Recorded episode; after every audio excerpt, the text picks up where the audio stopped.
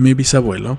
Los venerables personajes de la tapicería gótica, movida por el viento, se saludaron uno a otro y mi bisabuelo entró en la habitación. Mi bisabuelo, muerto pronto hará 80 años, fue ahí, en ese recinto donde se arrodilló mi bisabuelo, besando con su barba ese amarillo misal. Masculló unas oraciones mientras duró la noche, sin descruzar ni un momento los brazos de su museta morada, sin desviar la mirada hacia mí, que soy su posterioridad, y que me hallaba acostado en su lecho en su polvorienta cama con dosel, y reparé con espanto en que sus ojos estaban vacíos, aun cuando pareciese que estaban leyendo, en que sus labios permanecían inmóviles, aunque yo lo oyera rezar, en que sus dedos eran solo huesos, pese a estar cubiertos de piedras preciosas.